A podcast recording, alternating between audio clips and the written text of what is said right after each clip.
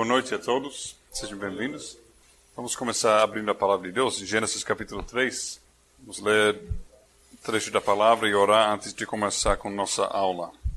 Gênesis capítulo 3, nós vamos ler os primeiros sete ou nove versículos. Os primeiros nove versículos. Gênesis 3. E assim diz a palavra de Deus. Mas a serpente, mais sagaz que todos os animais selváticos que o Senhor Deus tinha feito, disse à mulher: É assim que Deus disse: Não comereis de toda a árvore do jardim? Respondeu-lhe a mulher: Do fruto das árvores do jardim podemos comer, mas do fruto da árvore que está no meio do jardim, disse Deus: Dele não comereis, nem tocareis nele, porque não, para que não morrais. Então a serpente disse à mulher: É certo que não morrereis. Porque Deus sabe que no dia em que dele comerdes, se vos abrirão os olhos, e como Deus sereis conhecedores do bem e do mal. Vendo a mulher que a árvore era boa para se comer, agradável aos olhos, e árvore desejável para dar entendimento, tomou-lhe do fruto e comeu, e deu também ao marido, e ele comeu.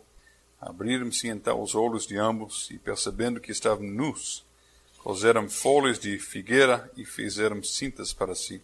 Quando ouviram a voz do Senhor Deus que andava no jardim pela viração do dia, esconderam-se da presença do Senhor Deus, o homem e sua mulher, por entre as árvores do jardim.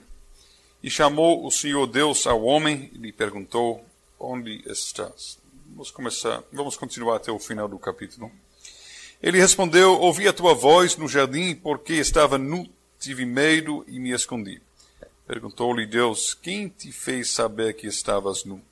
Comeste da árvore de que te ordenei que não comesses? Então disse o homem: A mulher que me deste por esposa, ela me deu da árvore, eu comi. Disse o Senhor Deus à mulher: Que é isso que, que fizeste? Respondeu a mulher: A serpente me enganou, e eu comi. Então o Senhor Deus disse à serpente: Visto que isso fizeste, Maldita és entre todos os animais domésticos, e o és entre todos os animais selváticos. Rastejarás sobre o teu ventre e comerás pó todos os dias da tua vida. Porém, inimizade entre ti e a mulher, entre a tua descendência e o seu descendente. Este te ferirá a cabeça e tu lhe ferirás o calcanhar.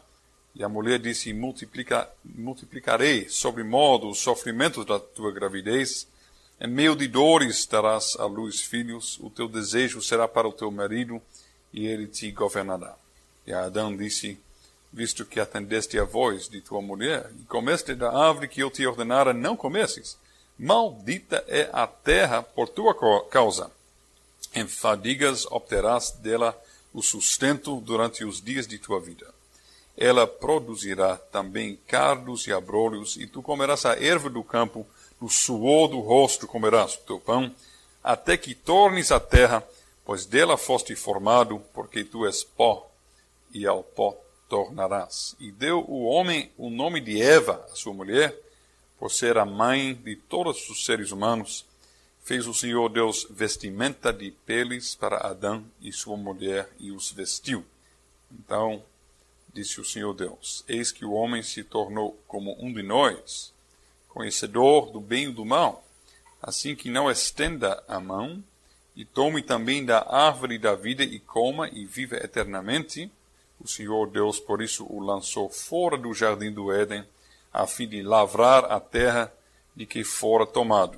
E expulso o homem, colocou querubins ao oriente do jardim do Éden e o refugia, o refugia, refugia de uma espada que se revolvia para guardar o caminho da árvore da vida.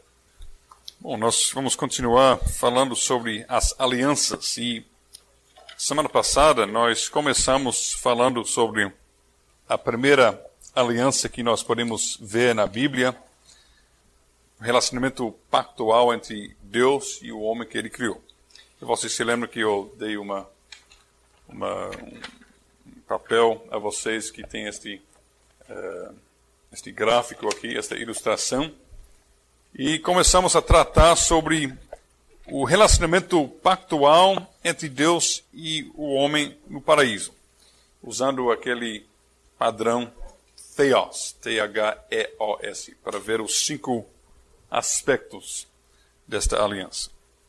E nós terminamos isto, nós falamos sobre os cinco aspectos, mas faltou falar sobre a resposta de Adão. Nós definimos biblicamente uh, todos os aspectos, transcendência, uh, hierarquia, qual era a posição, a função de cada pessoa dentro desta, desta aliança, a ética, o que Deus estava exigindo, qual tipo de vida uh, e obediência que Deus estava exigindo do, do, do homem.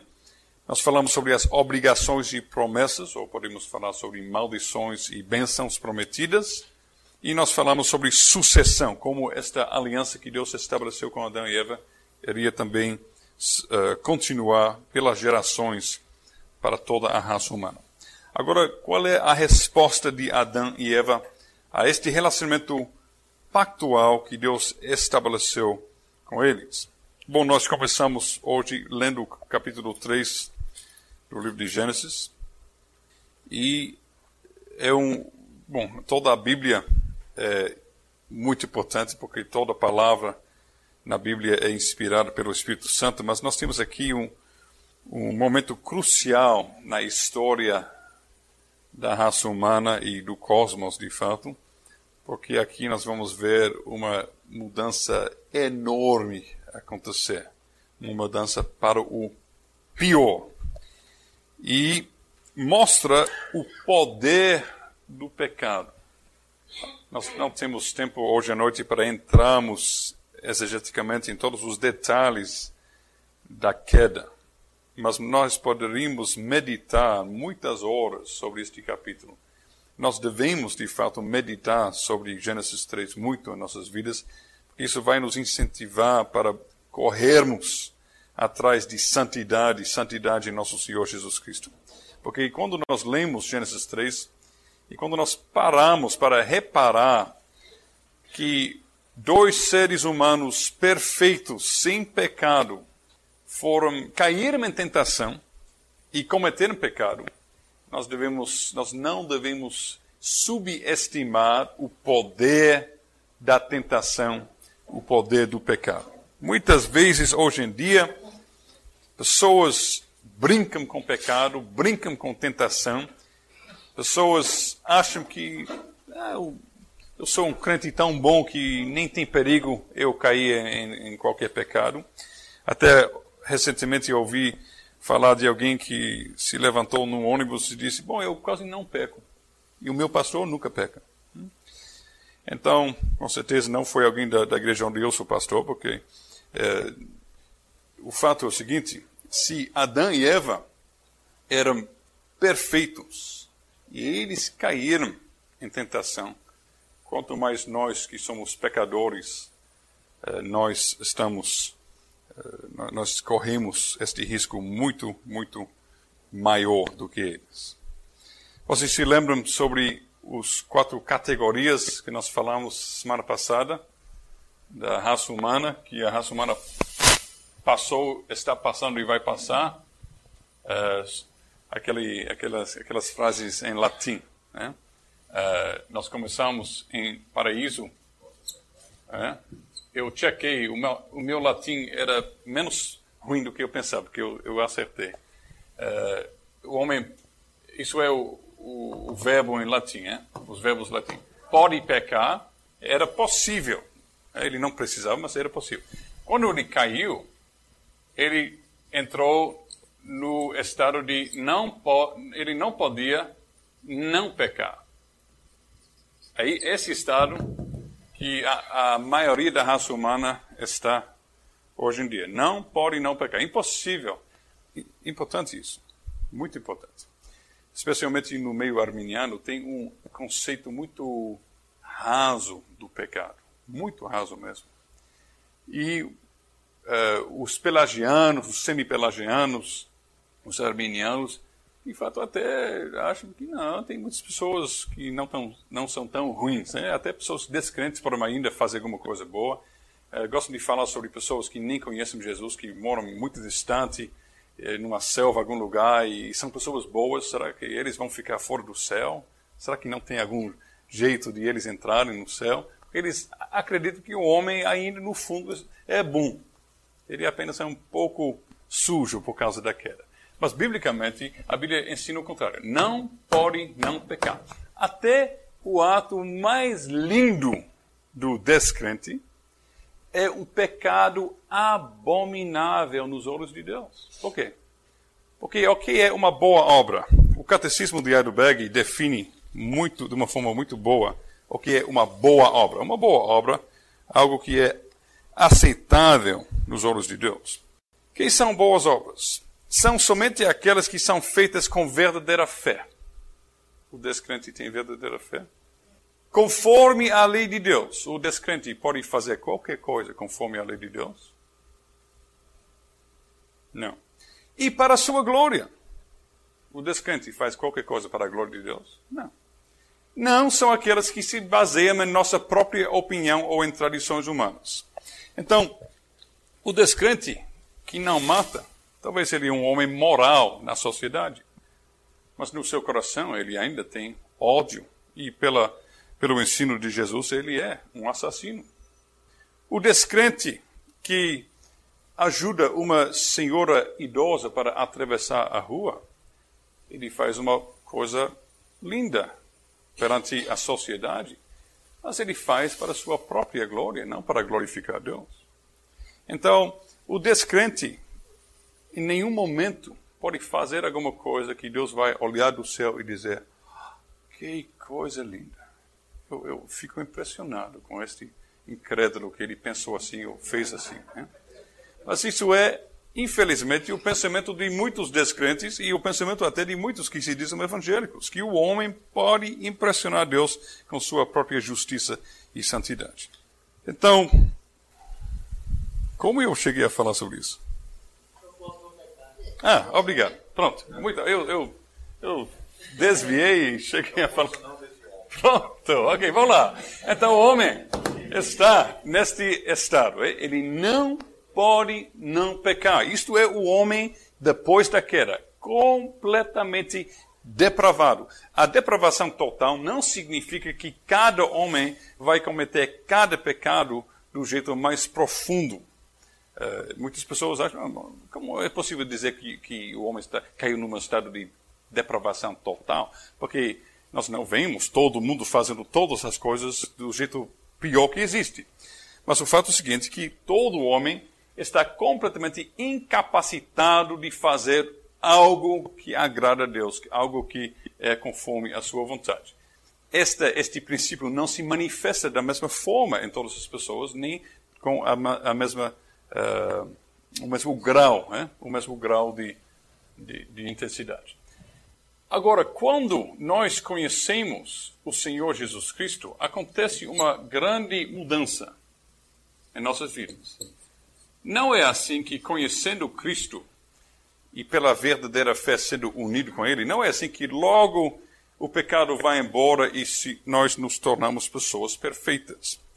Tem pessoas perfeccionistas que ensinam isso. Mas, meus irmãos, vamos tomar cuidado de não, uh, não apenas pensar de uma forma rasa sobre o pecado, mas também tem o, o erro de pensar de uma forma rasa sobre a santidade de Deus. Pessoas que hoje em dia afirmam que eles quase não pecam, ou até pessoas que até afirmam que eles não pecam, têm um conceito legalista e farisaico sobre não somente sobre o pecado, mas também sobre a santidade de Deus. De fato, é blasfêmia contra Deus o homem, este lado da glória, afirmar que ele não peca. É blasfêmia. Porque o apóstolo João diz que se nós afirmamos que nós não temos pecado, nós somos mentirosos. E a verdade não está em nós. Né? Vocês sabem quem é o, é o pai da mentira. Né? É o diabo. Afirmar, alguém hoje em dia dizer, eu estou sem pecado, esta pessoa, querendo ou não querendo, está chamando Deus mentiroso, está sendo mentiroso e está mostrando que de fato é mais filho do diabo do que filho de Deus primeira carta de João. Então, Cristo, ele não tira todo o pecado de nós, não tira completamente nossa velha natureza e joga fora, mas ele dá início a uma nova obra, ele nos torna novas criaturas e começa uma luta grande dentro de nós, a nova natureza contra a velha natureza, que todos nós vamos passar até o dia final ou até o dia de Deus nos chamar para casa, no céu. Agora, a diferença é que o pecado não domina mais. O crente regenerado, a velha natureza não está, não, não, não manda, não tem controle da sua vida. Sempre quer atrapalhar, sempre está lutando para, para tomar conta da situação, mas, mas não pode. Não, se, nós temos a possibilidade, correndo sempre para Cristo em oração e pedindo a força do Espírito Santo, nós temos as condições de lutar contra o pecado e crescer em santidade. É possível. E a vida cristã real é uma vida que nós podemos ver com todas as, as altas e baixas, mas devemos ver um, um, rumo que vai mais e mais para a santidade. Uh, porque o Espírito Santo, diz o apóstolo, está nos. Uh, nos santificando e nos tornando cada vez mais conforme a imagem de Cristo, nosso Salvador. Vai chegar o dia quando Jesus vai finalmente nos levar para a glória e nós vamos chegar num estado de não poder pecar. Nunca. Aí nós vamos, já estamos experimentando as primícias de, dos benefícios do sacrifício de Cristo. Mas neste dia abençoado e bendito, nós vamos entrar num estado de não é possível fazer qualquer coisa, pensar qualquer coisa, falar qualquer coisa contra a, a santa vontade do nosso Deus. Isso é, é, por isto que todos os verdadeiros filhos de Deus estão ansiosos para o dia uh, chegar do nosso Senhor Jesus Cristo voltar. Então, uh, Adão e Eva estavam nesse estado. Era possível eles pecarem, mas eles não tinham uh, aquela tendência que o homem depois da queda tinha. E nessa situação, nesta situação, Satanás ele aparece no jardim, ele toma a forma de uma serpente.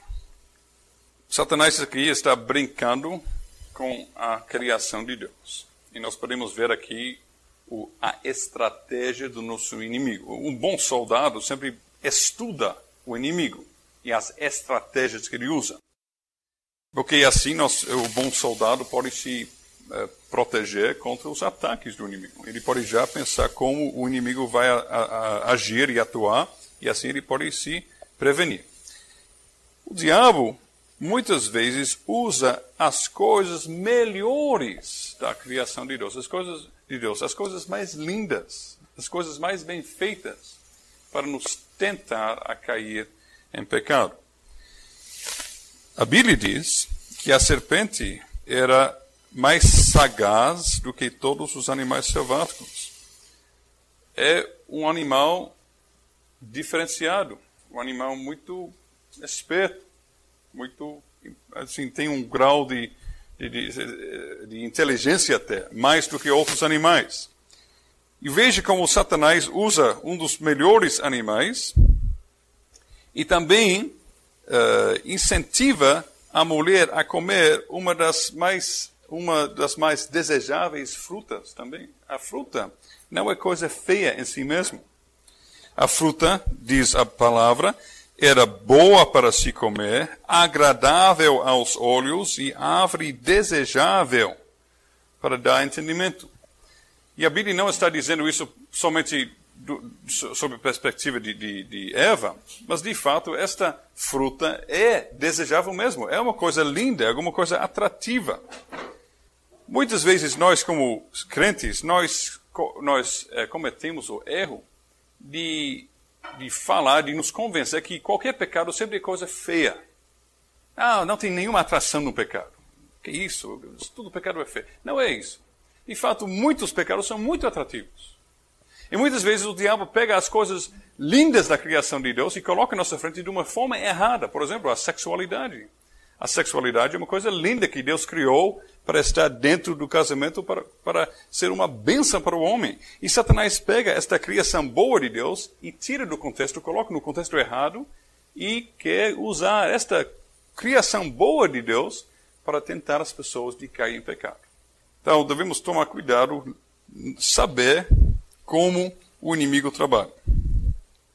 Agora, por que Deus permitiu Satanás chegar aqui no jardim e tentar o homem e a mulher? A Bíblia não dá as, o raciocínio de Deus ou as razões de Deus e nós não devemos especular, mas nós podemos ver alguma coisa aqui. Nós podemos ver o seguinte, que Deus ele está deixando Adão e Eva aprender pela experiência o que é a diferença entre o bem e o mal.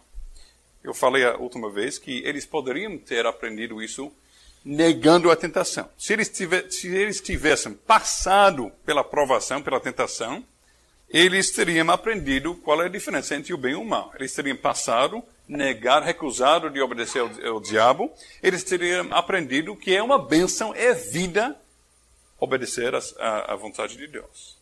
Eles teriam entendido que que o, o contrário era a morte, e eles teriam dado graças a Deus por isso.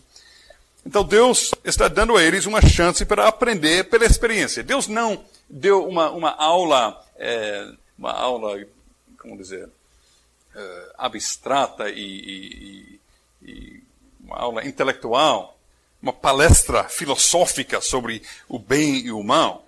Mas Deus ele, ele muitas vezes ele usa a experiência para nos ensinar alguma coisa. Da mesma forma, vocês se lembram como Deus deu uma esposa a Adão? Ele não falou com Adão, veja bem, Adão, você precisa de uma mulher. Não, ele, ele fez Adão experimentar a sua necessidade. Ele fez Adão fazer aquela obra de uh, dar um nome a cada animal. E por meio desse exercício, Adão chegou a enxergar a sua necessidade de ter uma esposa, uma ajudadora idônea. Então, da mesma forma, Deus aqui em Gênesis 3, ele, pela experiência, quer levar Adão e Eva a aprender uh, o que é o bem e o mal. Então, era para Adão e Eva aprender isso sendo obediente. O bem é obedecer à voz de Deus, o mal é rebelar contra a voz de Deus. Mais uma vez, eu quero reiterar algo que eu falei a semana passada, que em si, na sua essência, o bem e o mal não são substâncias, não são coisas. Bem e mal são palavras que descrevem nossa resposta pactual a Deus. O bem é obedecer à palavra de Deus. O mal é qualquer coisa que se opõe à palavra de Deus, que torce aquilo que Deus criou ou falou. Então nós temos uma situação aqui onde Adão tem uma escolha. Ele pode, ele pode confiar na palavra do diabo ou ele pode confiar na palavra de Deus. Ele pode uh, participar no sacramento mágico de Satanás. Satanás está querendo dar a ele um sinal uh, que ele, ele realmente está falando uh, certo ou ele pode participar no sacramento pactual de Deus. Deus está prometendo a ele vida e Deus está prometendo todas as boas coisas. E Deus está dizendo a vida e tudo que é bom, uh, isso vem por meio de vocês se submeter a mim. Adão tem que escolher. Veja o que ele faz. Ele trata a sua mulher como cobaia. Né? Cobaia, vocês entendem, mas eh, no laboratório eles fazem experiências para ver se cobaia uh, comendo veneno vai morrer, então melhor não dar a seres humanos, né, por exemplo. Então, ele usou sua esposa como cobaia. Porque quando Satanás se dirigiu a Eva, nós não devemos pensar que Adão estava muito longe fazendo outra coisa. Não, não se manifesta em nossa tradução, mas no capítulo 3, verso 6, literalmente no hebraico, tem o seguinte: no final, tomou-lhe do fruto e comeu e também, também, e, e, deu também ao marido com ela. Em hebraico tem uma pequena palavra que nossa tradução não traduz. Com ela. Tomou-lhe do fruto e comeu e deu também ao marido com ela e ele comeu. É isto, a preposição é uma preposição que descreve a posição geográfica, né? o, que ele está a proximidade é? física. Então, nós não devemos imaginar que Adão estava muito longe, numa rede, lendo um livro, fazendo alguma coisa, e de repente Eva vem e, ah, eu achei uma fruta, tome, é muito boa, ah, obrigado. Oh, que coisa, é a fruta proibida, é? Eu não sabia. Não é isso. De fato, ele sabia muito bem o que ele estava fazendo e ele deixou sua esposa ser enganada. Ele viu que ela não morreu no instante e por isso ele também tomou. Mas de fato, nós podemos dizer o seguinte: que a queda do homem em pecado já começou, já se iniciou no momento quando Adão não fez nada. Nós podemos ver isso, porque quando Deus ele ele coloca seu julgamento, seu juízo sobre o, o, o homem, veja o que ele fala em 3:17. E Adão disse: Visto que atendeste à voz da tua mulher, e comeste da árvore que eu te ordenara, não comesses, maldita é a terra por tua causa. Então, isso mostra que Deus ele tem Adão como culpado e culpável. Adão é culpado não somente porque ele comeu da fruta, mas porque ele deixou sua mulher tomar a liderança e tomar uma decisão pela raça humana tomando o lugar que Adão tinha. De fato, nós podemos dizer que a maldição sobre esta terra é por causa de um homem que não soube ser marido bíblico. A maldição que Deus coloca sobre esta terra é por causa de um homem que não soube ser cabeça do seu casamento. Coisa muito profunda. Hoje em dia, até no meio da igreja evangélica, poucos homens sabem o que é ser cabeça bíblica. E poucas mulheres também. Nós devemos nos arrepender e aprender biblicamente o que significa um casamento cristão, um casamento bíblico, porque Deus amaldiçoou a terra por causa de um homem sendo infiel ao seu papel de ser cabeça do seu lar. Então podemos dizer que uma parte do pecado original ou até podemos dizer que o pecado original em si foi por causa de um homem não assumindo seu papel como homem. E por isto, a Bíblia diz em outros lugares que o pecado e a morte entraram no mundo por meio de um homem. Pelo primeiro Adão, a morte entrou no mundo. Não menciona Eva. Por quê?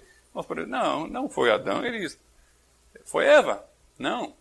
Mas Adão estava lá e Adão, ele é responsável, ele é o representante uh, federal da raça humana. Então, isso é a resposta de Adão e Eva. Nós falamos sobre a aliança, nós falamos sobre todos os aspectos desta aliança, uma aliança, uma aliança graciosa, uma aliança cheia de vida. Vocês se lembram das palavras de Deus? Comendo comerás. Vai comendo, desfrutando de tudo. Ele colocou tudo necessário na criação. Em vez de se, em vez de aproveitar, em vez de se deletar nestas ricas bênçãos de Deus, o homem e a mulher ficam pensando, não, eu acho que Deus está querendo nos é, retirar alguma coisa boa de nós. Então nós vamos dar ouvidos às palavras do diabo, nós vamos acreditar que ele tem algo melhor para nós. Isto é o pecado hoje em dia também. Quando nós caímos em pecado, estamos fazendo a mesma coisa. Estamos dizendo, não, o caminho de Deus, ele fala que é vida, que tem muitas bênçãos, que é bom para nós, que leva à glória. Mas, de fato, nós não queremos acreditar isso. Nós queremos acreditar o diabo que está dizendo, veja bem, é chato isso ser santo e ser obediente, é melhor uh, correr atrás dos seus desejos, é melhor dar lugar uh, às tentações do diabo, porque isso vai dar mais alegria e mais, vai ser melhor para você. Então, a escolha entre pecado e obediência é sempre a mesma coisa. Quem é a pessoa que nós vamos confiar nela? Nosso Deus, que é a verdade, ou o diabo, que é a mentira. E cada vez que nós pecamos, nós estamos dizendo que nós não acreditamos as promessas de Deus, mas que, que acreditamos que o diabo tem mais a nos oferecer. E por isso o pecado é tão horrível e ofensivo nos olhos de Deus. Até o menor pecado é como cuspir na cara de Deus. É como bater na cara dele. É como ofender ele horrivelmente. Até a menor coisa. Porque nós estamos dando crédito ao pai de mentiras e não ao nosso pai celestial que mandou seu próprio filho para morrer no nosso lugar. Então, os nossos pecados devem nos deixar incomodados até o menor. Veja o que Eva fez. Né? Ela pegou uma fruta. É uma coisa tão simples. Ela não pegou uma faca e começou a assassinar Adão. Ela não pegou uma coisa para derrubar as árvores e matar os animais e fazer coisas perversas e horríveis. Ela pegou uma fruta linda, agradável e ela comeu. O, o ato em si não é tão feio em si, mas é feio porque Deus disse não faça. Vocês entendem? E nós, nós somos tão sujos, nós, nós vivemos num mundo tão poluído, tão sujo, tão pervertido, tão pecaminoso, que nós não, nós não temos um conceito uh, apropriado do que é o pecado. Porque nós sempre pensamos de uma forma relativa. Um mundo tão escuro, alguma coisa um pouco menos escuro já parece branco, não é? Quando tudo está escuro, e você acende uma vela, rapaz, que luz brilhante, não é? Acendendo duas velas é uma maravilha. Tanta luz. Mas quando você está durante o dia debaixo do sol do meio-dia e você acende uma vela, que miserável luz é essa, não é? É uma vergonha. Veja o sol, né? Então, é isto que nós fazemos. Nós gostamos de comparar as nossas vidas a poluição do mundo. E quando nós somos um pouco menos sujos, um pouco menos escuros e poluídos, nós pensamos que nós somos pessoas muito boas, muito limpas. Mas nós não gostamos de deixar a luz brilhante da palavra de Deus e da santidade de Deus brilhar sobre nós, porque naquela luz nós ficamos expostos em toda a nossa sujeira. Por isso o homem natural gosta de se comparar com pessoas piores que ele. E isso é um problema muito grande. O pecado é abominável nos olhos de Deus e nós devemos entender o seguinte: que, por exemplo, uma criança que a mamãe diz não pegue mais um biscoito e a criança vai e pega um biscoito. Este ato é um pecado tão horrível e abominável que este ato, este, este pequeno ato, é suficiente para jogar toda a raça humana no inferno. Porque veja Eva, é isso que ela fez. Deus disse: não toque na, na fruta. Ela tocou. Ou Deus disse: não coma. Ela comeu. Um ato tão simples. Mas este ato tão simples foi um, um ato de desobediência suficiente para jogar esta raça humana, este mundo, esta criação, na miséria horrível que nós estamos passando por milhares de anos. Todas as pessoas que estão morrendo e sofrendo, todas as pessoas que estão sendo assaltadas e maltratadas e estupradas, e, e todas as pessoas que estão uh, nos, nos, prisões e, e sofrendo fome e sede doenças e deficiências mentais e físicas, tudo isto por causa de Eva comer esta fruta. Isto é o poder do pecado. É uma coisa muito mais horrível do que nós podemos imaginar. Cada pequena desobediência em sua vida é igualmente uh, digno de receber toda a ira de Deus, como este ato de Eva. Bom, isso é a resposta de Adão e Eva. Eles jogam fora as boas promessas de Deus e eles escolhem de seguir as falsas promessas do diabo. Qual é a resposta de Deus a esta resposta de homem? Qual é o, a reação de Deus? O juízo, o julgamento pactual. Ele vem. Ele vem. Nós lemos isso. Agora veja, primeira coisa. Quando ouvirem a voz do Senhor, esta palavra voz é uma palavra que em hebraico significa barulho ou som. É usado às vezes para descrever o som de terremoto, trovões, muitas águas. Então não, não devemos pensar aqui, verso 8, que é um som agradável, suave, Deus andando no jardim. Eles ouvem um som que coloca terror em seus corações. Porque é Deus vindo em toda a sua majestade, eles ficam completamente sem jeito, eles correm. Você se lembra da nação de Israel, Monte Sinai, quando Deus falou eles falaram, nós não aguentamos mais, nós não aguentamos ouvir isso. Por favor, Moisés, você vai falar porque, porque nós não aguentamos ouvir a voz de Deus. Isso coloca terror no coração de um pecador. Interessante é que hoje em dia, tantas pessoas inventam histórias que Jesus veio e eu estava tirando a barba e de repente Jesus estava ao meu lado. E eu continuei tirando a barba.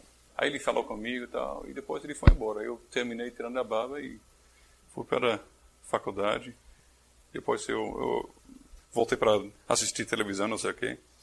Nós temos muitas histórias hoje em dia de pessoas que têm encontros com Jesus e nem, nem tem uma, um impacto tão grande. Né? Tem um que eu li sobre um homem que ele estava assistindo televisão, Jesus veio, ele falou com Jesus, Jesus foi embora, ele continuou assistindo televisão. Eu li isso.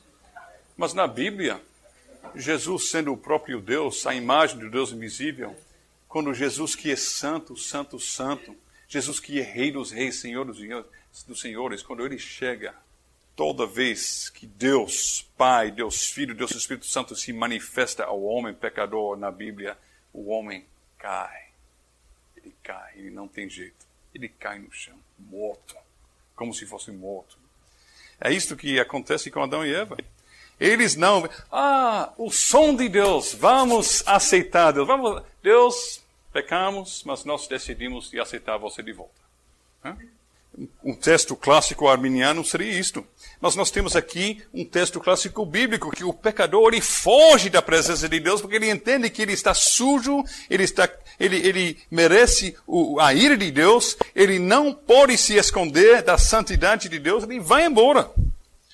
Mas nós vemos que Deus vai atrás do pecador. É isto. Desde Gênesis até Apocalipse, é o Deus Santo que ele vai atrás do pecador. Não é o pecador que vai atrás de Deus. Nunca. Nunca. Salmo 14, Salmo 53, Romanos 3, não tem nenhum que busque a Deus. Não há. É, vocês conhecem o Salmo 53? O texto que não existe nas Bíblias arminianas. Diz o insensato no seu coração: não há Deus. Insensato, tolo na Bíblia é aquele que não anda nos caminhos de Deus, o incrédulo. O tolo é um crédulo. Corrompem-se e praticam iniquidade, já não há quem faça o bem. Do céu, olha Deus para os filhos dos homens para ver se há quem entenda se há quem busque a Deus. Todos se extraviaram e juntamente se corromperam, não há quem faça o bem, não há nem sequer um. É isto que Paulo cita em Romanos 3. Ele não mostra, ele não cita a parte de Deus olhando do céu, mas ele cita o fato que não há nenhum que é justo, nenhum que busca que busque a Deus.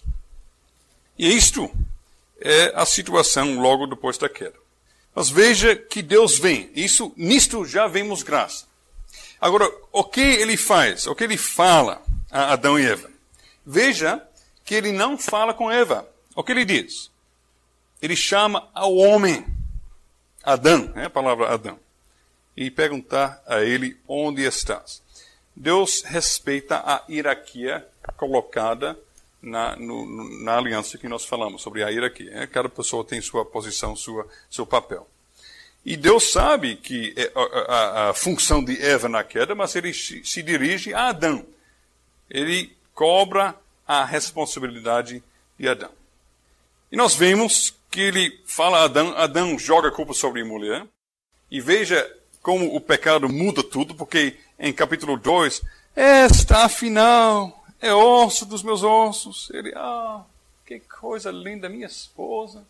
E um capítulo depois, esta mulher, essa mulher que tu me deste, em outras palavras, é quase tua culpa, porque tu me deste essa mulher que me fez cair.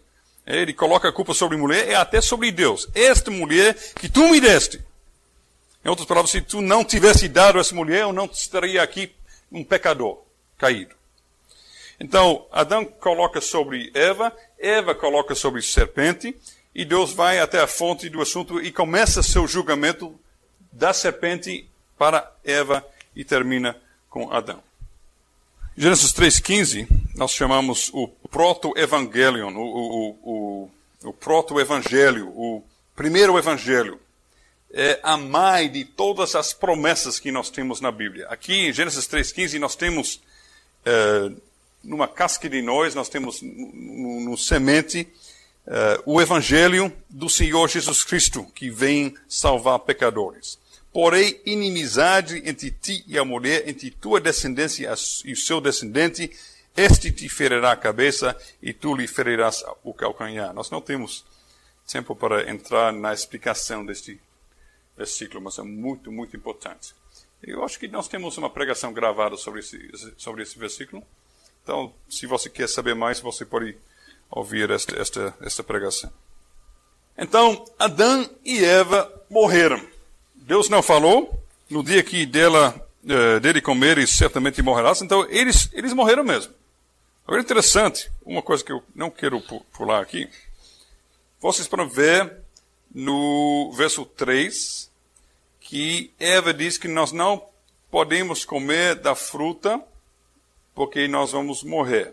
Aí, verso 4, então a serpente disse à mulher: É certo que não morrerás. Agora, no hebraico, no hebraico, ele pega as palavras de Deus no Gênesis 2:17, onde Deus diz: "No dia em que dela comeres, certamente morrerás." Que que em, em hebraico literalmente é morrendo morrerás. Morrendo morrerás. 2:17 Deus fala isso. Morrendo morrerás. Em 3 verso 4, o, o diabo pega as palavras de Deus e coloca um, um negativo em frente. Ele, ele cita, palavra por palavra, o hebraico que Deus falou e só coloca a palavra não em frente. Então, é uma coisa claríssima, é uma rejeição claríssima. Ele está dizendo, Deus falou, morrendo morrerás. Eu estou dizendo, não morrendo morrerás. Não pode ser uma, um contraste mais claro ele está se opondo claramente à, à, palavra de Deus. A palavra do diabo sempre é o 100% o contrário da palavra de Deus. E acabou sendo como Deus tinha falado. Eles morreram. Eles morreram como?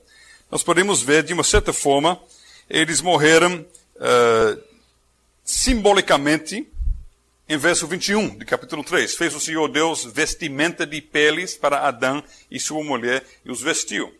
Deus sacrificou a vida, derramou sangue para cobrir a nudez, a vergonha de Adão e Eva, e por meio disso estava ensinando a eles é necessário derramamento de sangue para tirar a culpa do pecado, para cobrir a sujeira da sua vergonha, de, de, do seu pecado. Então, simbolicamente, significa que é necessário a morte para tirar as consequências do pecado. E este verso 21 dá início a um sistema de sacrifícios que vai continuar por séculos e séculos e séculos até a vinda do grande sacrifício do Cordeiro de Deus. Então, isto é uma das primeiras coisas que faz parte do julgamento de Deus. É necessário derramamento de sangue para acabar com a desobediência de Adão e Eva. Agora, tem outras formas de morte.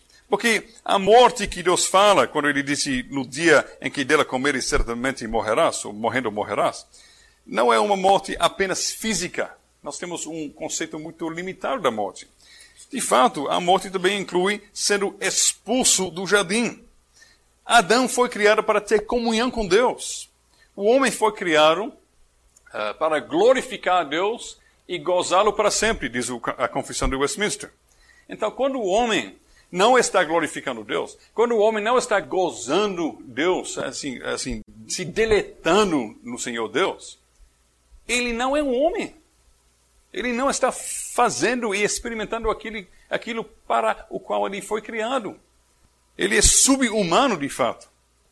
Então, Adão e Eva, quando eles são expulsos do jardim da presença de Deus, da comunhão de Deus, eles ficam com aquela fome que todo ser humano tem para se realizar, para chegar a completa, uh, completa realização.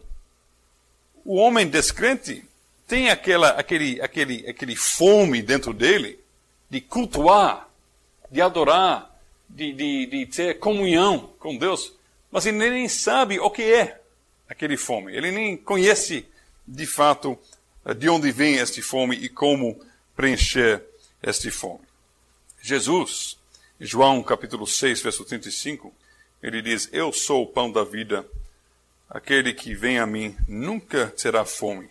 Aquele que crer em mim nunca terá sede. E João 17, verso 3, alguém pode ler João 17, verso 3?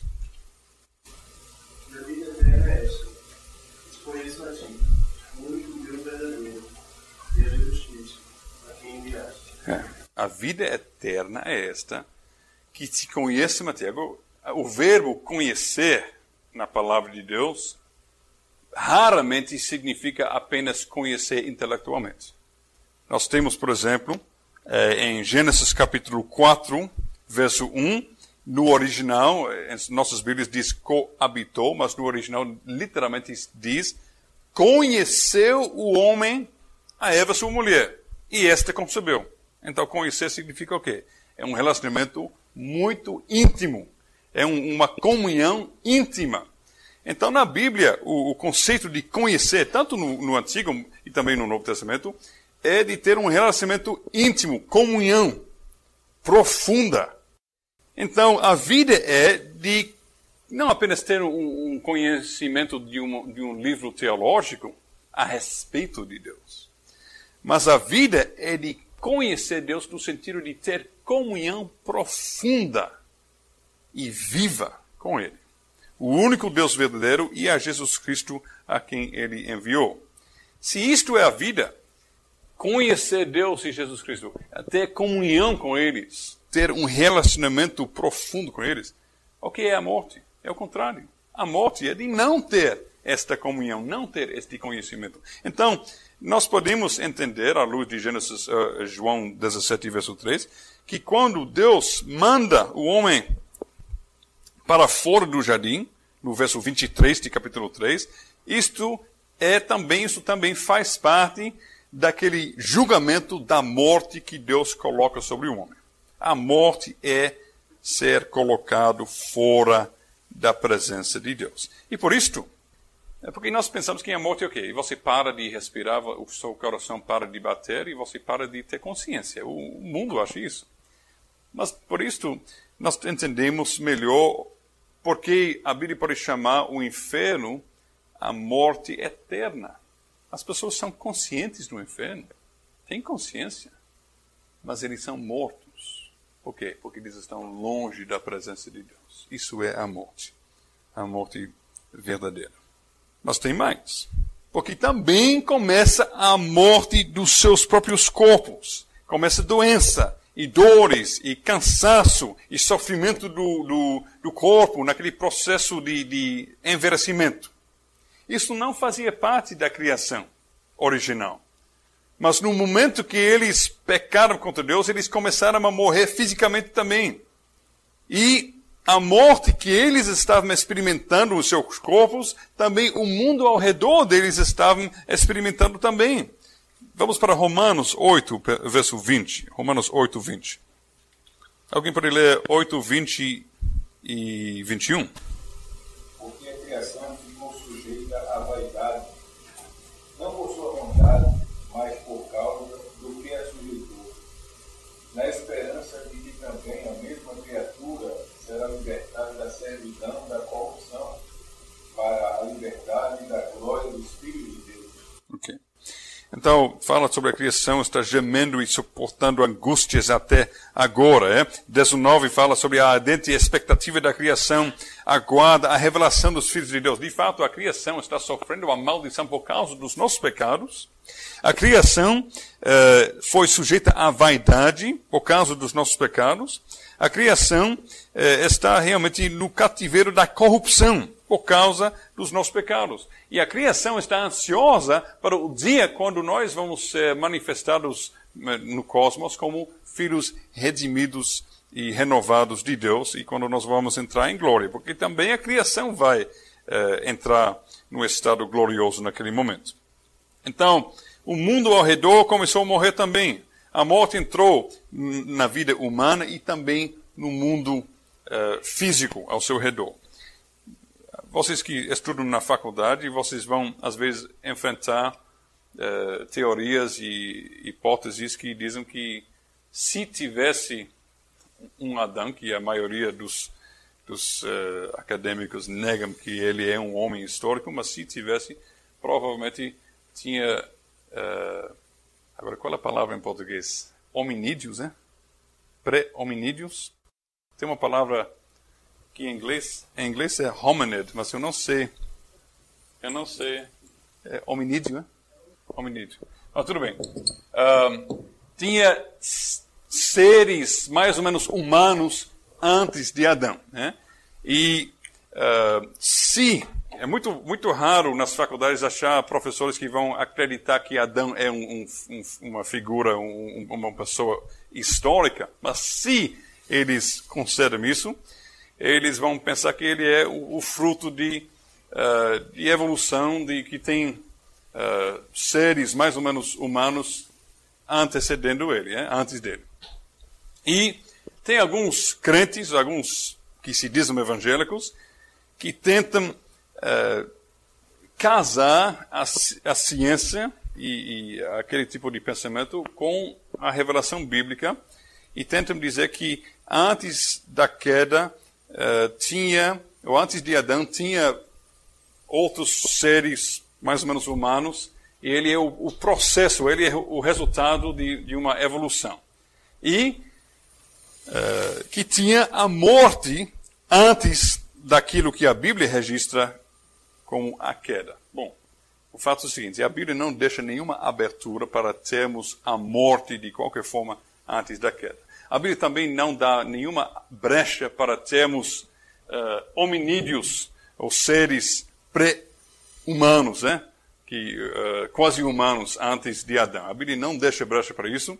Então, você que estuda na faculdade, uh, você tem que fazer uma escolha ou de sofrer, de ser ridicularizado por causa da sua fé, naquilo que a Bíblia ensina, ou de negar sua fé, jogar fora e acreditar é, naquilo que a ciência tem como hipótese. Não tem meio termos aqui. Você tem que fazer uma escolha. Crer na palavra de Deus ou crer na palavra de mentira. Okay? Bom, isso é o juízo de Deus. A morte vem no mundo por meio do, do homem pecador. Mas neste juízo, neste julgamento, nós vemos também a graça. Porque Deus ele poderia ter destruído a, a, a, a, criação, ele poderia ter destruído o homem, a raça humana, jogado tudo fora, ele teria sido justo fazendo isto. Mas ele não fez. Ele julga o homem e a forma que ele coloca o julgamento sobre o homem é uma forma graciosa, é uma forma que, que deixa aberta a porta para a redenção, para a salvação. Vamos ver a primeira, o primeiro aspecto disto. Em primeiro lugar, Deus ele providencia para o primeiro pacto continuar. Ok, Deus estava exigindo do homem em paraíso santidade e obediência perfeita, não é? Adão tinha que desempenhar seu papel na criação, vice-regente de Deus, tinha que desenvolver a terra, dominar sobre a terra, ele tinha que obedecer a Deus em tudo, glorificar a Deus em tudo. E isto, antes da queda, é a exigência de Deus, mas também, depois da queda, Deus exige. Como isso até parece um pouco mais alto, né? Mas é a mesma linha. Deus exige o mesmo padrão de obediência, de santidade. Isso é importante. Ele continua exigindo que Adão vai desenvolver a terra, ser frutífero e multiplicar. Nós podemos ver isso nos julgamentos que ele coloca sobre a mulher e sobre Adão e sobre a terra. Tudo se torna difícil, tudo se torna triste e, e sofrido, mas Deus mantém as mesmas expectações. Vocês têm essa palavra? Expectativas, ok, expectativas. Deus mantém, ok? Ele tinha que aqui fazer as mesmas coisas, desenvolver a terra e etc. Desenvolver frutífero. Isso é Gênesis 1, verso 17, eu acho. Não, não, isso é um pouco mais, uh, 28. Ok? Então, Deus mantém esta exigência. Ok? Agora, por que isso é gracioso? Parece até uh, exigente demais. É, gracioso seria de baixar o padrão. Mas, de fato, Deus está mantendo sua exigência e dando uma chance para o homem. O homem estava aqui, numa, numa situação de perfeição e santidade, e ele caiu aqui. Ok? Muito mais longe.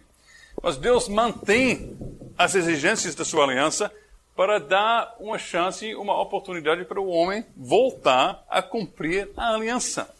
Isto é Gênesis 3, 15. Deus está dizendo: Eu vou mandar alguém que vai restaurar você até aqui. E até ele chegar, eu vou manter minhas exigências, eu vou eh, demorar para cair sobre vocês com toda a minha ira e todo o meu juízo. Nós vemos aqui como Deus é misericordioso, mesmo quando Ele está julgando. Vamos para Abacuque 3, verso 2. Abacuque 3, verso 2. Alguém pode ler? Veja a oração de Abacuque. Abacuque está pedindo de Deus algo que já faz parte do seu caráter, do seu jeito, da sua maneira de agir. Abacuque 3, verso 2. Ouvi, Senhor, a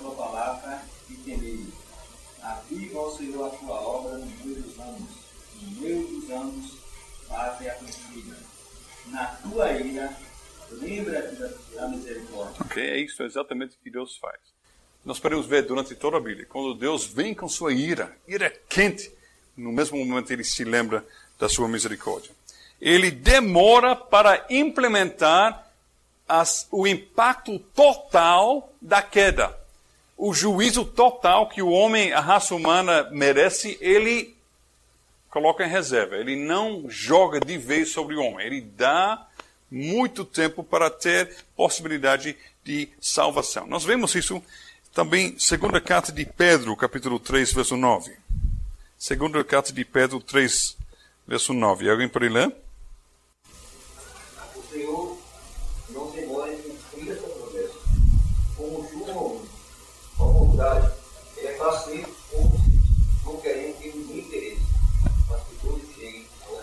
Veja a misericórdia de Deus, que ele demora para chegar com o juízo.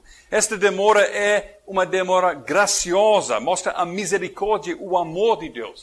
E o que é a graça e a misericórdia de Deus? Muitas pessoas pegam e jogam na cara de Deus como acusação. Muitas pessoas olhando a história do mundo desde Gênesis 3 até hoje dizem: como é possível um Deus que é amor deixar este mundo desse jeito? Que por milhares de anos pessoas estão se matando e sendo mortos e sendo assassinados e, e, e, e sofrendo, e tem doença, tem fome, tem sofrimento e aflição todo canto. Que tipo de Deus de amor é esse, não é?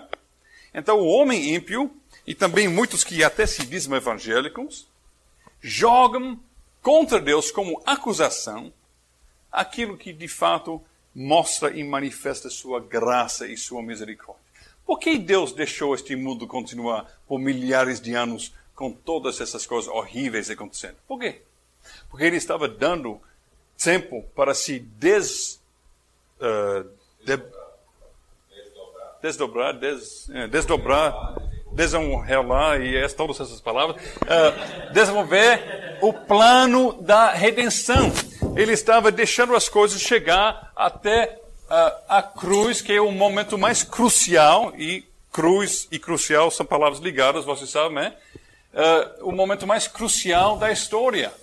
E depois da cruz, ele ainda não chegou com o dia de juízo, porque ele está dando tempo para muitas pessoas se converterem, para terem a vida eterna.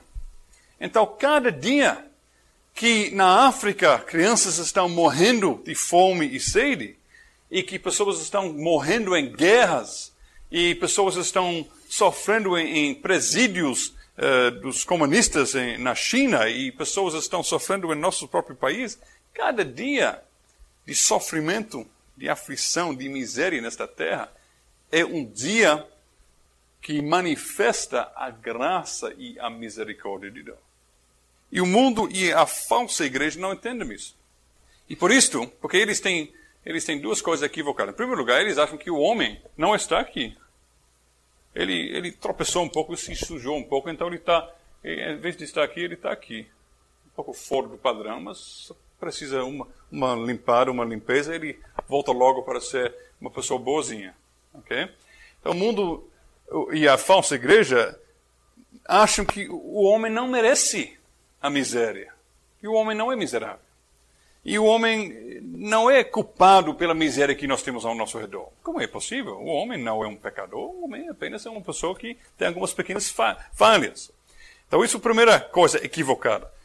Segunda coisa equivocada é que eles não entendem que Deus é santo e que Deus exige pagamento pelo pecado e que Deus joga sua ira sobre o pecado, e que o pecado tem consequências, consequências de morte. Eles acham que pecado é alguma coisa inconveniente, coisas que não funcionam eh, no mundo que de fato não está debaixo da soberania de Deus, mas apesar da soberania de Deus que acontece sofrimento neste mundo.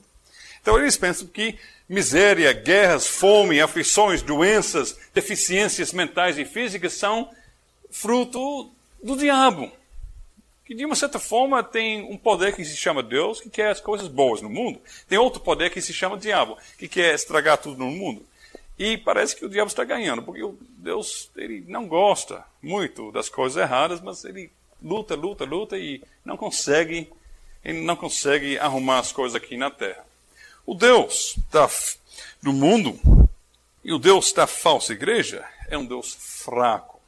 Minha esposa, por exemplo, morre num acidente de carro e o, o mundo, se eles vão pensar de Deus, e a falsa igreja, eles vão dizer o seguinte: não, Deus quer o bem, Deus é bom, Deus é amor. Deus nunca teria querido assim que, que minha esposa iria morrer num acidente. Ele é bom, ele me ama. Então, se ele não quis isso, quem quis? Foi o diabo. Então, Deus queria minha esposa viver, o diabo queria minha esposa morrer. E quem ganhou? Quem conseguiu impor? O diabo. Então, na religião falsa, o diabo é todo poderoso e Deus é um fracasso. Por isso, na, na, na teologia liberal, Deus é um Deus sofredor. O Deus da teologia liberal é um Deus que está lá nos céus, olhando a miséria e, e chorando. Ele, ah, esta esposa de pastor que morreu num acidente, eu não queria isso. Estou chorando junto com ele. Podemos rir, mas é uma, uma coisa triste. É uma coisa triste. Isso não é o Deus da Bíblia. Isso é um falso Deus. Esse Deus não é apenas o Deus dos liberais, mas é o Deus da maioria das igrejas evangélicas de hoje. A maioria das igrejas evangélicas de hoje colocam o diabo como um poder igual a Deus, ou até maior. Porque eles acham que tudo que é mal vem do diabo e tudo que é bom vem de Deus. Eu não posso, eu não sou um bom artista, mas vamos tentar. Ah, ok, obrigado. Tão edificante, Jéssica, né? Tão edificante. Bom, vocês conhecem isso? Vocês conhecem coisas um pouco parecidas com isso? o yin yang, hein? Ah, paz. Com amigos desse tipo, eu não preciso de inimigos. Mas tudo bem. Então, vamos imaginar então um yin yang, né? Uh, que é um símbolo da religião oriental que representa o yin yang. Eu só conheço em inglês. Eu acho que em português, eu acho que vocês em português chamam assim, né? Porque vocês uh, não gostam de gastar tanto tinta, então vocês tiram a letra G, ser mais objetivo. Pronto. É um símbolo da religião oriental, de religiões orientais, que eles têm o conceito de ter duas forças eternas e iguais que estão numa luta eterna. Nunca um vence o outro. Tem um, um equilíbrio, mais ou menos. É? É, eu, eu, nós podemos ver isso até se alguém que é crente, talvez até comprou alguma coisa que tem esse símbolo, jogue fora. É uma blasfêmia. Porque diz o seguinte: que o branco, que é o, o bem, é igual ao mal, que é o, o preto. E até dentro do, do, bem tem um pouco de mal, e dentro do mal tem um pouco de bem. E tem uma luta constante, e ninguém vai ganhar, né? sempre vai ser igual. Este conceito é um conceito vivo no meio evangélico de hoje, aqui no Brasil. Muitas pessoas acham que a vida é um, uma lotaria grande entre o diabo querendo o mal para mim, Deus querendo o bem, e muitas vezes o diabo até vencendo quando as coisas más acontecem. Isso é blasfêmia, porque o diabo é visto como igual ou como mais poderoso do que Deus. É blasfêmia. E esse sinal, se você tem uma camisa ou tem algum, alguma coisa que tem esse sinal, jogue fora. É uma blasfêmia contra Deus. Muitos, muitos jovens hoje em, dia, até jovens evangélicos, andam com uma coisa dessa no, no, no pulseiro, na, na, na camisa.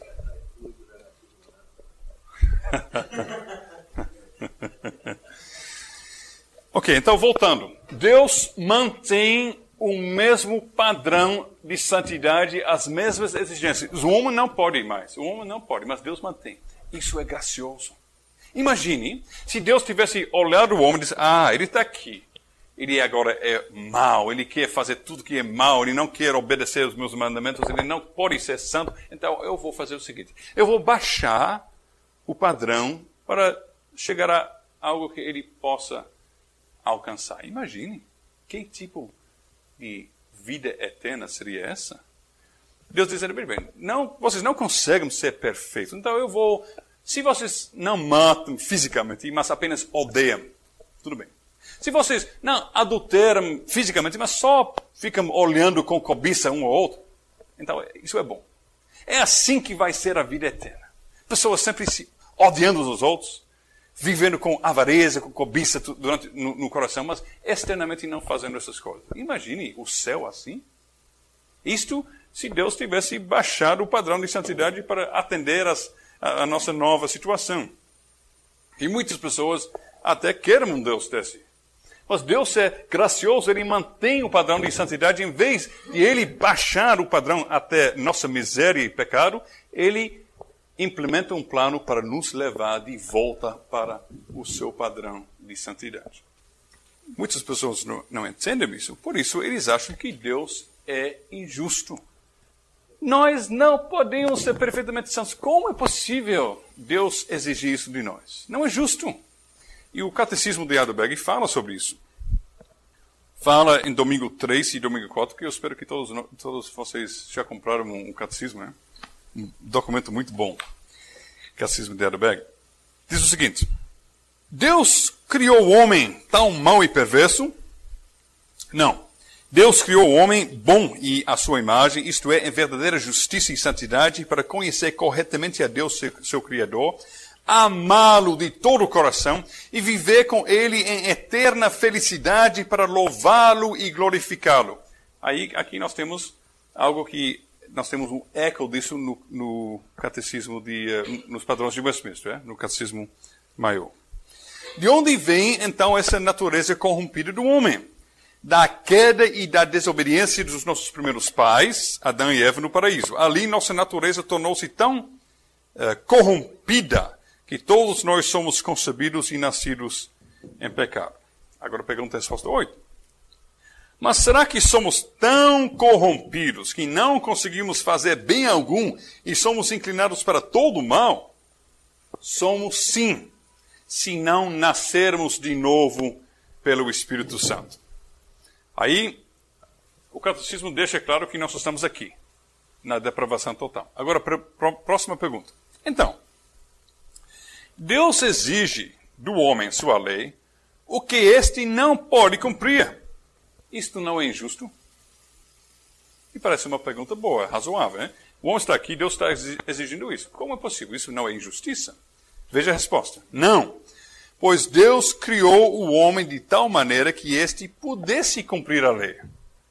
O homem, porém, sob instigação do diabo e por sua própria rebeldia, privou a si mesmo e a todos os seus descendentes desses dons. Então, Deus tem todo o direito de exigir de nós perfeita santidade. E a religião moderna não aguenta isso. A religião moderna acha que Deus tem que ser um pouco mais razoável. A religião moderna acha que se eu não mato, roubo e adultero fisicamente, Deus tem que ficar muito impressionado comigo.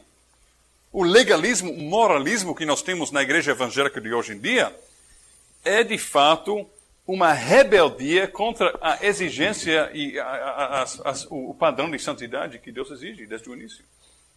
A, igreja evangélica de hoje fica já uh, satisfeita com uma santidade externa e rasa. E acho que também Deus tem que se conformar a este padrão. Mas Deus não faz isso. Deus tem uma santidade que não pode ser negociada. Então, isso é importante. Isso mostra não somente a santidade de Deus, a justiça de Deus, mas também a graça de Deus. Deus não quer o mínimo. Deus não quer só uma, uma pequena coisa para nós. Deus quer a santidade total para nós. Ele não vai uh, parar até que nós cheguemos de volta a esse padrão. Isso é a graça de Deus. O arminianismo, como qualquer variação de pelagianismo, nega a santidade de Deus. Porque o arminianismo diz que este homem aqui pode ser colocado em pé fazer algumas coisas boazinhas e isso deve ser o, o efeito de impressionar Deus. Né? Deus tem que aceitar isto como se fosse isso. De fato, qualquer ensino que declara que o homem tem condições de agradar a Deus é moralismo e legalismo, mas não é o evangelho. Qualquer ensino que diz que o homem, no seu estado natural, pode fazer coisas para Deus ficar impressionado com ele, é um ensino de moralismo, de legalismo, mas não é o evangelho bíblico. Vocês conhecem o fariseu e o publicano em Lucas 18? Conhecem? Em Lucas 18, 10 até 14, alguém pode ler a alta voz? Dois homens subiram ao templo a orar. Um fariseu e outro publicano. O fariseu estando em pé, orava consigo desta maneira: Ó Deus, graças te dou, porque não sou como os demais homens, roubadores, injustos e adúlteros, nem ainda como este publicano. Jejuo duas vezes na semana e dou os dízimos de tudo quanto possuo. O publicano, porém, estando em pé de longe, nem ainda queria levantar os olhos ao céu, mas batia no peito, dizendo: Ó oh Deus, tem misericórdia de mim, pecador. Digo-vos que este tem ser justificado para a sua casa, e não aquele, porque qualquer que a si mesmo se exalta será humilhado, e qualquer que a si mesmo. Jesus coloca na nossa frente aqui duas, duas maneiras para tentar uh, conseguimos a justificação. Justificação é ser visto como justo e inocente, e não culpado nos olhos de Deus. Primeira maneira é alguém se convencer a si mesmo e também tentar convencer Deus que ele, fazendo algumas poucas eh, coisas, pode eh, enganar ele mesmo e enganar Deus que de fato ele está aqui quando ele está aqui. Um teatro, um, uma, um, grande, um grande engano. E o outro é de reconhecer onde estamos e clamar a Deus: tem misericórdia de mim, um pecador, para pedir a Deus de nos levantar e restaurar a, a santidade e justiça em seus olhos. É incrível que este fariseu pode ser uma descrição de muitos, e muitos mesmo, de pessoas que se chamam evangélicas em nossos dias. Pessoas que estão tão impressionados com eles mesmos. Eles não, eu veja o que eu faço: dízimo, jejum, subir de madrugada, cima lá para fazer isso ou aquilo, vigia, eh, vigília, não sei o quê, todas aquelas coisas. É, e ele fica tão impressionado com ele mesmo que ele começa a pensar que de fato ele está aqui. E Deus, Deus tem que ficar impressionado comigo. Deus tem que me aceitar. E quando um dia, uma semana, ele, ele não fez um jejum ou ele eh, não fez uma coisa, ele pensa, oh, eu estou um pouco menos santo. Jesus, espere, eu vou melhorar. Não volte ainda. É? Então ele procura, ele procura ele procura voltar para o padrão de perfeita santidade que ele acha que ele está conseguindo. É, mas não é para rir sobre isso. É triste porque nós temos pessoas, nós temos pessoas que estão vivendo com medo da vinda de Jesus. Jesus, imagine, filhos de Deus que estão com terror da vinda do nosso amado Salvador. Que isso? Qualquer ensino que coloca terror no coração da noiva, porque o noivo está chegando, é um ensino maléfico para a igreja de Cristo. A Bíblia está cheia de, de advertências, ameaças que são reais e nenhum crente pode pensar, não, tudo bem, então eu, eu sou miserável pecador, mas Jesus me salvou, então não tem problema. Não, todo crente fica com cuidado e odiando o pecado e tomando muito cuidado, ficando sempre, qual é a palavra, vigilante, é, para, é, é, atento para os ataques do diabo. E, não, com certeza, isso é, é certo. Mas o, o assunto aqui são as pessoas que acham que pela própria justiça, por estas poucas bobagens que eles fazem para Deus, eles acham que eles podem conseguir uh, chegar a um padrão de perfeita santidade que Deus exige. E o, o verdadeiro Filho de Deus, ele reconhece sua miséria como o publicano. Ele nem ousa para si. Deus tenha misericórdia de mim, um pecador. E ele se humilhou. E a Bíblia diz que quando nos humilhamos, nós nos humilhamos, nós reconhecemos nossa miséria, nossa incapacidade, e nós clamamos a Deus, naquele momento, Ele nos exalta. E este homem que reconhece seu estado fora de Jesus, de morte, de incapacidade, ele é restaurado em Cristo para voltar para comunhão com Deus em perfeita santidade, pelos méritos de Cristo. Isto é o Evangelho. Então veja como Deus é misericordioso. Ele, ele demora com o dia do juízo para desenvolver seu plano de redenção, para dar condições para, em Cristo, renovar uma nova raça humana para voltar para estar em comunhão com Ele. Aqui nós temos 1 Pedro, uh, capítulo 2, 9 e 10. Eu acho que é capítulo 2, eu não me lembro mais. Vós, porém, sois raça eleita, sacerdócio real, nação santa, povo de propriedade exclusiva de Deus, a fim de proclamares as virtudes daquele que vos chamou das trevas para a sua maravilhosa luz. Em Cristo, nós somos uma nação eleita, chamados para fora das trevas para sua luz. Então, nós vemos que uh, o julgamento que Deus pronuncia sobre o homem, sobre a mulher, sobre a serpente, sobre a terra, é um, um juízo misturado com graça. Ele deixa muito tempo até o dia final para derramar a totalidade da sua ira sobre este, esta criação debaixo do pecado. E para todos nós que amamos a Cristo e que cremos nele, a ira de Deus contra o nosso pecado foi derramado nesse lugar aqui. Para todos aqueles que estão fora de Cristo, que continuam longe da comunhão de Deus, a ira de Deus contra os seus pecados vai eh, está sendo derramado já e no dia final vai ser derramado para sempre sobre eles. Mas para nós que cremos no Senhor Jesus Cristo, a ira de Deus, o juízo de Deus já foi colocado sobre Cristo. Quer dizer, quando nós caímos no pecado e nós nos colocamos de joelhos e nós pedimos perdão a Deus, Deus nos perdoa e o pecado já é pago. Não precisa fazer penitência. A Igreja Católica Romana diz: você se arrependeu, faça cinco Pai Nosso. Tem que subir de joelho tantas escadas. As igrejas evangélicas fazem a mesma coisa. Porque as igrejas evangélicas de hoje, a grande parte delas, são o reflexo no espelho da igreja falsa de Roma.